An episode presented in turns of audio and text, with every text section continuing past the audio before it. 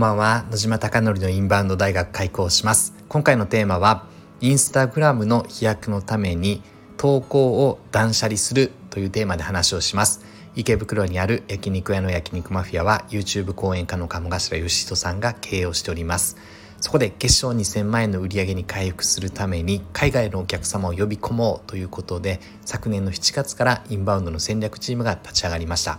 SNS の取り組みインフルエンサーマーケティングそしてホテル営業など行っております。うまくいくことうまくいかないことがあるのでこのスタンド FM を通してリアルな声を伝えていきたいなと思っております。では早速今回の本題です。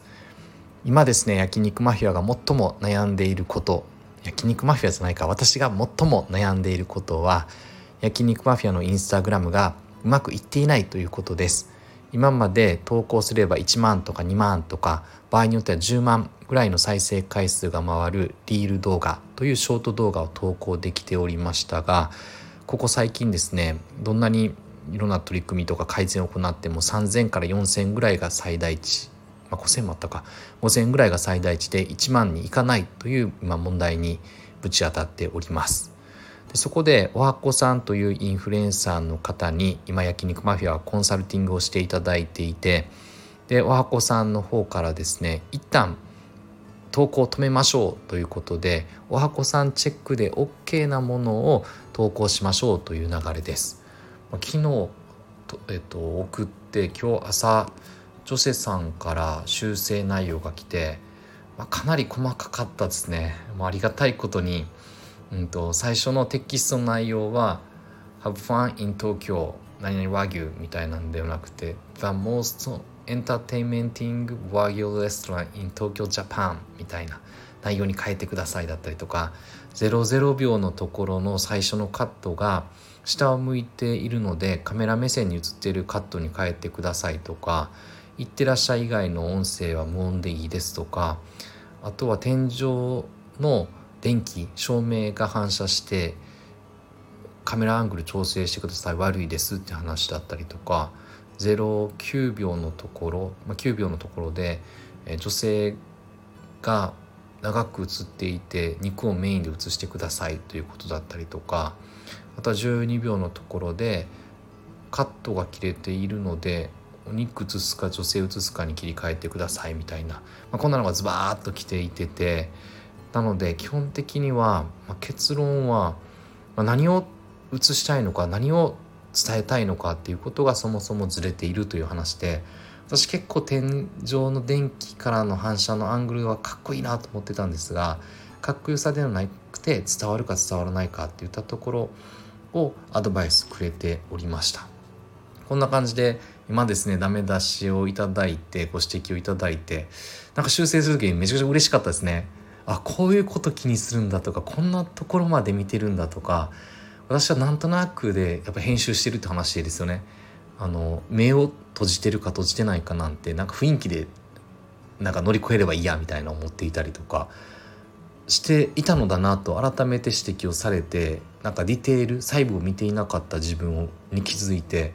なんかすごいワクワクしながら先ほど修正をしておはこさんチームにこれでどうですかということでえ修正を投げております。このようにですね今ショート動画の改善をおはこさん頼りで頼みでですね今改善をしているというところとあとはフィードという投稿のところ、まあ、ここがもう過去いろんな投稿があるからいらないよって話で削除してたつもりなんですがなぜかえっとですね復活しておりましてもう一度先ほど削除しました。ただ削除しながらですね結構悲しいなって思ってて、まあ、何が言いたいかっていうと過去の2021年ありがとうございましたっていう2年前の投稿、まあ、391のいいねがついてるところも削除したりとか、まあ、本当に堀江さんとか浜田さんっていう和牛マフィアのオーナーが来ているのも291位にありましたけどそれも削除したりとかあとは尾崎宗春さんという焼肉マフィアの尾崎牛を卸してくれてる生産者の素敵なダンディーなおじ様もこれも結構な452か。これも消したりとか結構いいねあるのにもったいないなと思ったりとか結構思い出の詰まってる写真とか動画をどんどんどんどんバンバンバンバン消していったのでリール動画はもちろんリール画面に残るのですがこのフィードの通常の投稿写真投稿だったりとか